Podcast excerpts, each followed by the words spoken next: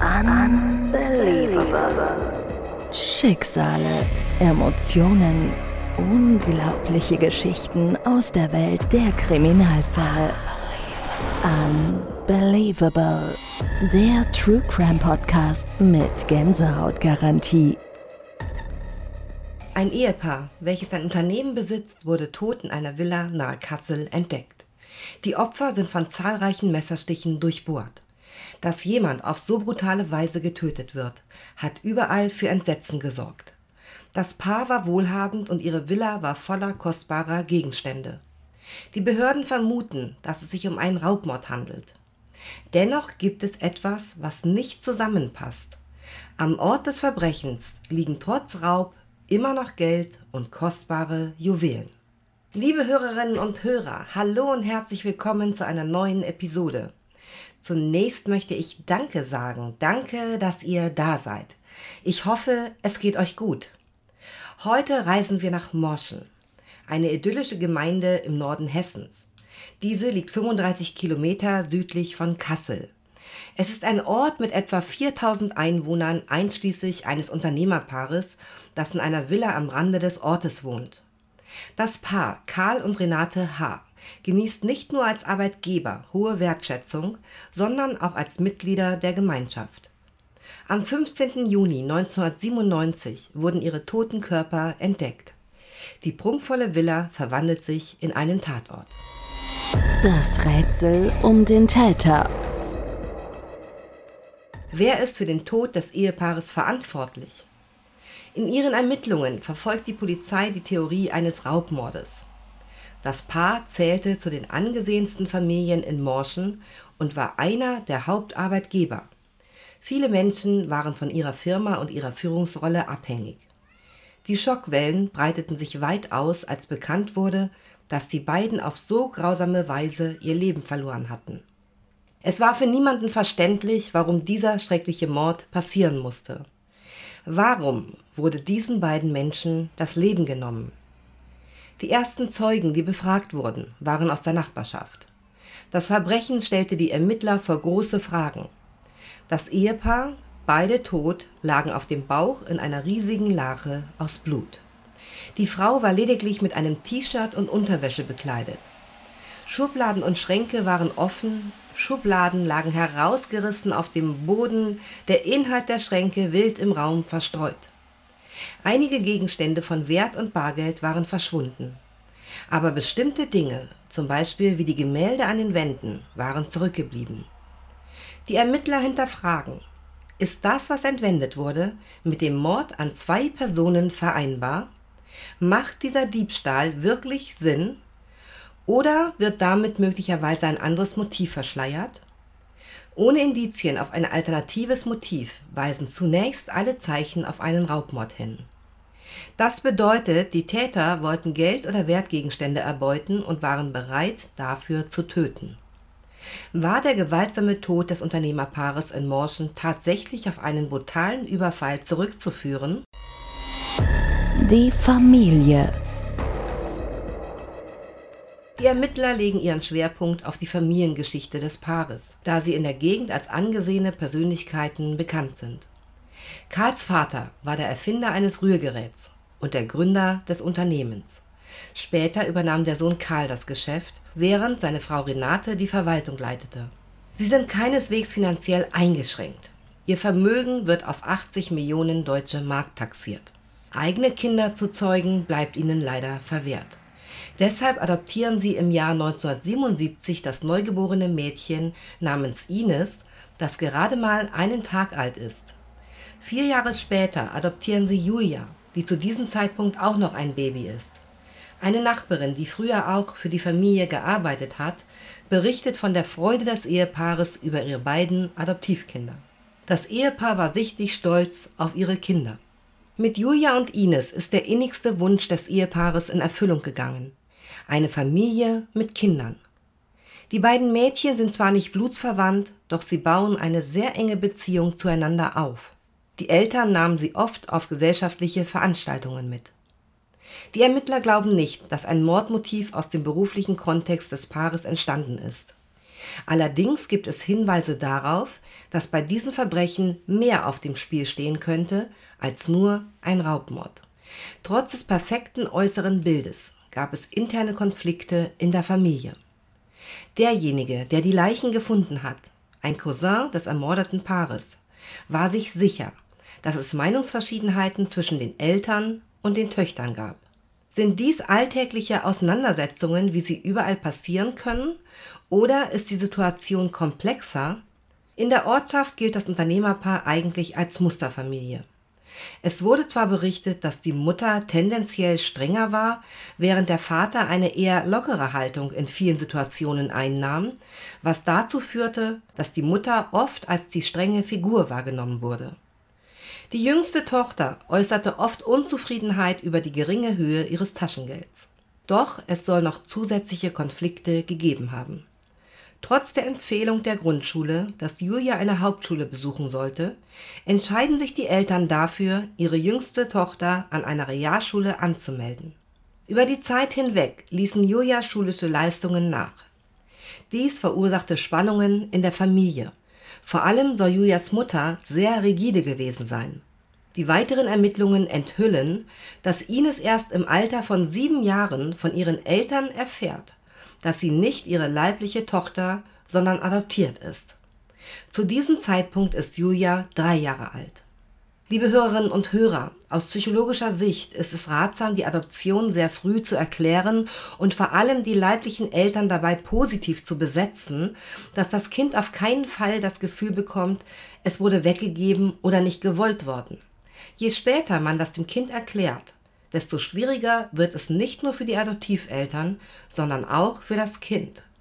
Dies könnte nämlich dazu führen, dass das Vertrauen, was das Kind bis zu diesem Zeitpunkt in die Adoptiveltern hatte, Risse bekommt. Eine düstere Vergangenheit. Als Julia 14 Jahre alt ist, richtet sie einen Brief an das Jugendamt. Darin beschreibt sie psychische und physische Misshandlungen von Seiten ihrer Mutter und gibt an, ihr Vater belästige sie sexuell, indem er sie beim Duschen beobachtete. Ihr Brief endet mit den Worten Wäre meine Schwester nicht da, hätte ich mir bereits das Leben genommen. Nach dem Versenden des Briefes wird Julia für einen Zeitraum von sechs Wochen in eine Pflegefamilie gebracht. Allerdings kehrt sie aus eigenem Antrieb zu ihren Eltern zurück. Ines, ihre ältere Schwester, bleibt immer ihre engste Bezugsperson. Ines, die immer die Stärkere war und eigentlich alles offen aussprach, war immer das Vorbild für ihre jüngere Schwester Julia, die stets versuchte, ihr nachzukommen. Die Ermittler beleuchten eingehend die Familienbeziehungen. Ines, die ältere Tochter, ist der Liebling des Vaters, der hofft, dass sie seine Rolle als Firmenleiterin in der Zukunft übernimmt. Aber Ines hat keine Ambitionen, Maschinenbau zu studieren, um die Leitung des Familienunternehmens zu übernehmen.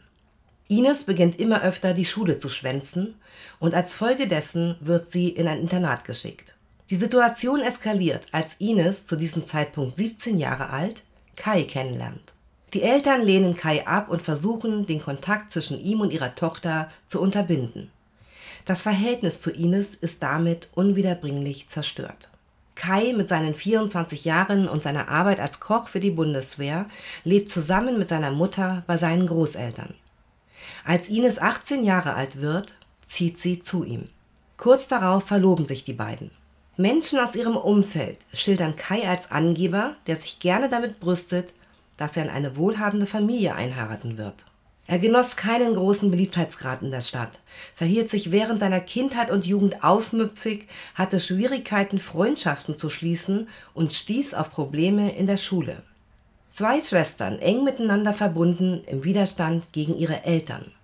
Könnten sie in irgendeiner Weise mit dem Tod ihrer Eltern in Verbindung stehen? Und was ist mit Kai? Kai, Ines Freund, war bei der Bundeswehr angestellt. Die Ermittler suchten seine Kameraden auf und wurden mit erstaunlichen Enthüllungen konfrontiert. Überraschende Informationen. Kai soll wiederholt nach jemandem gefragt haben, der bereit wäre, einen Mord zu begehen. Besteht eine Mordverschwörung gegen die Eltern von Ines und Julia? Und wenn das so ist, wer ist der Täter? Die Polizei unternimmt den Versuch, die Aufenthaltsorte der drei Verdächtigen zum Zeitpunkt der Tat zu rekonstruieren. Am Freitag vor dem Mord leihen Ines und Kai einen BMW und logieren in einem Luxushotel in Garmisch-Partenkirchen. Am Samstag wechseln sie ihre Unterkunft und checken im Bayerischen Hof in München ein. Am Sonntag, dem Tag des Verbrechens, fahren sie zurück nach Morschen und nehmen gemeinsam mit Julia eine Mahlzeit in einem Schnellrestaurant ein. Die drei wurden gegen 18 Uhr in einer Gaststätte im nahegelegenen Ort gesehen. In dieser Situation entwickelt Julia plötzlich starke Bauchschmerzen. Kai und Ines reagieren sofort und bringen sie ins Melsunger Krankenhaus, wo sie gegen 19 Uhr eintreffen. Die medizinische Untersuchung von Julia startet um 19.45 Uhr. Währenddessen entscheiden sich Kai und Ines draußen zu warten, werden aber erst wieder um 20.15 Uhr wahrgenommen. Für eine Dauer von 30 Minuten kann niemand ihre Anwesenheit im Krankenhaus bezeugen. Da die Morde an den Eltern zwischen 19 Uhr und 20.15 Uhr verübt wurden, könnte das Alibi von Ines und Kai möglicherweise bröckeln. Rekonstruktiv wurde festgestellt, dass die Zeit der beiden für die Ausführung des Doppelmord nicht ausgereicht hätte. Somit war das Alibi von Ines und Kai stichfest. Trotzdem halten die Ermittler die Schwestern und den Freund immer noch für die Verdächtigen. Insbesondere, da sich Ines und Kai nach der Tat sehr eigenartig verhalten haben. Ines und Kai benahmen sich in der Firma der Eltern, als ob sie bereits die Geschäftsführer wären. Sie bewegten sich durch das Unternehmen, als ob sie gerade zur neuen Geschäftsleitung ernannt wurden. Besonders auffällig war, dass Ines sich zuvor nie für das Unternehmen ihres Vaters interessiert hatte. Die Verdachtsfaktoren gegen die Mädchen und den Freund verdichten sich. Circa sechs Wochen vor dem Mord hatte Julia Rum erzählt, dass die drei in die Dominikanische Republik gehen werden. Die Leute wunderten sich und fragten, ob sie dort Urlaub machen wollen, worauf Julia verneinte und erzählte, dass sie vorhaben, dorthin auszuwandern. Sie wollen die Firma verkaufen und sich dort ein neues Leben aufbauen. Natürlich lassen solche Aussagen die Ermittler noch wachsamer werden, auch wenn das Alibi von Kai und Ines nicht anfechtbar ist. Die Ermittlungen. Während die Ermittlungen noch laufen, wird das Unternehmerpaar beerdigt. Im Sommer 1997 hat die Beisetzung der Opfer auf dem örtlichen Friedhof stattgefunden. Ines ist mit Kai dort erschienen und Julia mit Angehörigen. Der damalige Ermittler war ebenfalls dabei, da er mit der Familie befreundet war. Das brachte ihn jedoch in eine schwierige Situation. Einerseits muss er den Mord an seinen Freunden aufklären, andererseits muss er gegen die Kinder ermitteln. Dennoch sind sich alle Ermittler einig. Die drei sind in den Doppelmord verwickelt. Kai und Ines weisen jegliche Beteiligung an der Tat von sich. Die Ermittler setzen jetzt alles daran, die 16-jährige Julia zum Aussagen zu bewegen. Der ehemalige Kommissar, der auch ein enger Freund der Familie ist, nimmt sich der Befragung an. Tatsächlich öffnet Julia sich in der Unterhaltung mit dem vertrauten Polizisten und gesteht, dass sie den Schlüssel des Anwesens am Tag der Tat im Zeitungskasten deponieren sollte. Angeblich auf Anregung ihrer Schwester Ines und deren Freund Kai. Dieser Schritt scheint der Durchbruch zu sein, auf den die Ermittler gewartet haben. Ines wird in der Folge über Stunden hinweg befragt. Schließlich räumt die 20-Jährige etwas ein, was die Beamten kaum für möglich halten können. Sie, ihr Freund und ihre jüngere Schwester Julia hätten zusammen den Mord an ihren Eltern orchestriert. Kai wird inhaftiert, streitet jedoch jegliche Beteiligung an der Tat ab. Auch Julia behauptet, nichts von einem bezahlten Mörder zu wissen. Weitere Hinweise. Die Polizei fährt mit ihrer Arbeit fort, nimmt Kais Handy unter die Lupe und stellt fest, dass am Tag des Mordes mehrere Anrufe bei einer jungen Frau getätigt wurden. Diana, eine enge Vertraute von Ines und ebenso adoptiert. Könnte Diana als möglicher Täter in Erwägung gezogen werden? Im Anschluss überwachte die Polizei Diana und kam zu dem Schluss, dass sie angesichts ihrer zierlichen Statur kaum in der Lage sein könnte, eine derart brutale Tat zu begehen. Aber die Nachforschungen lenken die Ermittler zu ihrem Freund Sascha. Sascha hat eine starke Zuneigung zu Diana, für die er sogar seine Frau und sein Kind verlassen hat. Er zieht es vor, Kampfkleidung zu tragen und hat ein Faible für Waffen. Er ist in demselben Kaufhaus als Wachmann tätig, in dem auch Diana arbeitet. Diana spricht später davon, dass sie Sascha gefragt hatte, ob er jemanden wüsste, der einen Mord ausführen könnte, woraufhin er angeboten habe, dies selbst zu tun. Also sind an dem Komplott zum Mord an dem Unternehmer-Ehepaar fünf junge Menschen beteiligt. Die jüngste Tochter Julia und ihre große Schwester Ines sind beteiligt. Ebenfalls involviert sind Ines Freund Kai sowie ihre Freundin Diana, die ihrerseits eine Beziehung mit dem Wachmann Sascha hat. Die dunkle Wahrheit. Aus der Vereinbarung der Gruppe für den Mord an den Eltern geht hervor, dass Sascha und Diana jeweils mindestens eine Million D-Mark erhalten sollten. Die Untersuchungen im Fall Morschen legen familiäre Abgründe offen. Den Anschein nach haben die Adoptivtöchter mehrere Versuche unternommen, das Unternehmerpaar zu töten. Eine Freundin von Julia teilte der Polizei mit, dass Julia in der Schule behauptet habe, sie habe schon einmal versucht, ihren Eltern vergiftetes Essen zu servieren, einmal in Form eines Nudelgerichts und einmal eines Kuchens. Bei den Vernehmungen erläutern die Schwestern detailliert ihr Vorgehen. Im Januar 1997 bemerken Karl und Renate H. nicht, dass ihre Tochter Julia eine Pulversubstanz in die Nudelsauce mischt. Es ist Rattengift, welches sie aus dem Baumarkt besorgt hat. Für sich selbst hat sie heimlich eine harmlose Portion zubereitet. Alle drei essen zum Mittag. Anscheinend schmeckt das Essen und am Ende sind alle Teller leer. Doch das Gift erreicht nicht den beabsichtigten tödlichen Effekt. Die Eltern fühlten sich zwar unbehaglich und litten unter Übelkeit, aber es stellte keine ernsthafte Gefahr für die Gesundheit dar. Im nächsten Monat bäckt Julia einen Kuchen für ihre Eltern, aber das erste Stück konnten die Eltern noch nicht mal runterschlucken. Der Kuchen ist trocken und schmeckt sandig. Sie lassen den Kuchen stehen, nichts ahnend, dass sie einen weiteren Giftangriff überlebt haben. Bei diesem Versuch hat Julia das Pflanzenschutzmittel E605 eingesetzt. Weiterhin schöpfen Karl und Renate keinen Verdacht. Die Adoptivtöchter versuchen weiter alles, um ihren mörderischen Plan in die Tat umzusetzen. Nachdem die Mordversuche der Schwestern scheitern, soll nun Dianas Freund Sascha die Tat begehen. Der angeheuerte Mörder versteckt sich im Garten, während Julia und ihre Mutter am 14. Juni 1997 eine Hochzeit besuchen. Der Plan ist, dass die Eltern nach ihrer Rückkehr getötet werden sollen. Der Plan scheitert jedoch. Unerwartet geht das Licht an, Julias Hund fängt an zu bellen und zufällig patrouilliert ein Polizeiwagen am Haus vorbei. Sascha entscheidet sich, den Mordversuch für diesen Abend abzubrechen. Am darauffolgenden Abend machen sie einen erneuten Versuch. Diesmal ist Julia dafür verantwortlich, die Alarmanlage im Haus auszuschalten und den Schlüssel zur Haustür für den Täter in die Zeitungsrolle zu stecken. All das dient dazu, Sascha einen unentdeckten Zugang zur Villa zu ermöglichen. Als er begleitet von Diana am Tatort eintrifft, bemerkt er, dass der Schlüssel nicht zum Gartentor passt, wohl aber zum Haus. Sie passen ihren Plan an. Die Untersuchungen der Polizei ergeben später, dass Sascha und Diana eine Autopanne simulierten und Karl H. öffnete ihnen die Tür. Sie baten darum, kurz telefonieren zu dürfen, woraufhin Karl sie ins Haus einlud. Sascha täuschte mit dem Telefon des Ehepaares einen Anruf bei einem Pannendienst vor. Währenddessen drehte der Unternehmer ihm den Rücken zu und Sascha schnitt ihm die Kehle durch.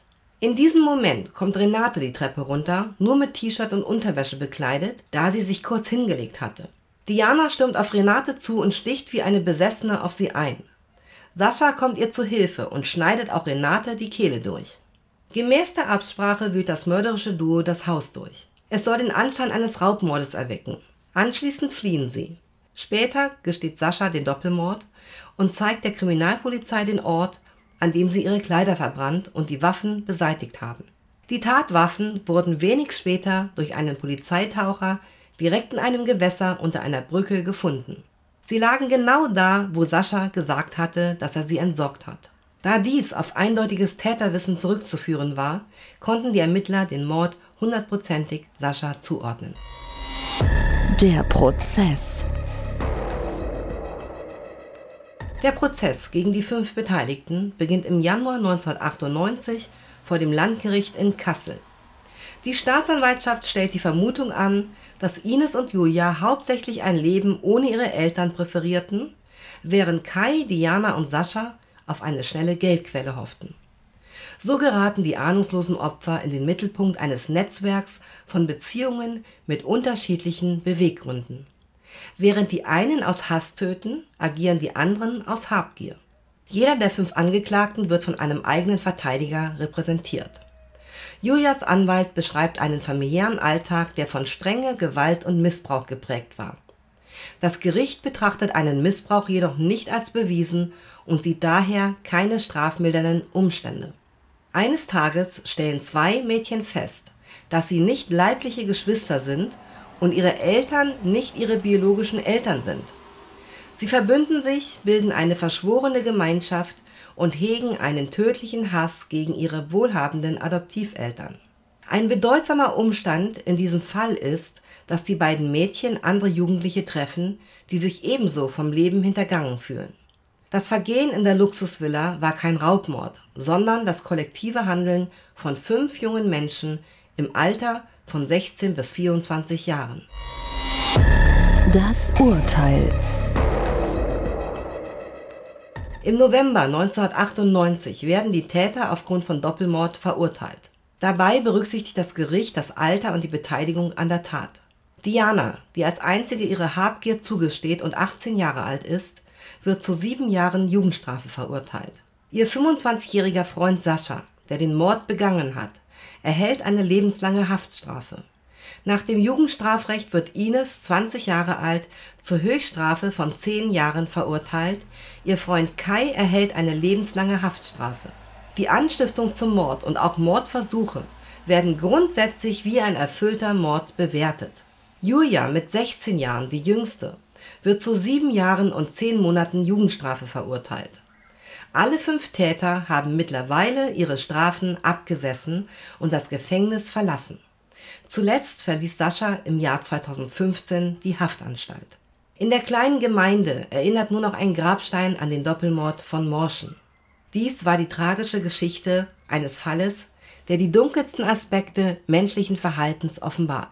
Fünf junge Menschen, verbunden durch ihr Unbehagen und ihren Zorn auf die Situation, in die sie hineingeboren wurden, verwandelten diese Emotionen in eine grausame Tat, die das Leben zweier Menschen beendete. Liebe Hörerinnen und Hörer, mit diesen Worten schließen wir unseren heutigen Fall. Vielen Dank, dass ihr auch diesmal mit dabei wart. Bleibt sicher und bleibt vor allem bis zu unserem nächsten Zusammentreffen gesund. Nächsten Donnerstag ist es schon wieder soweit. Alles Gute, ich bin eure Unbelievable. Unbelievable.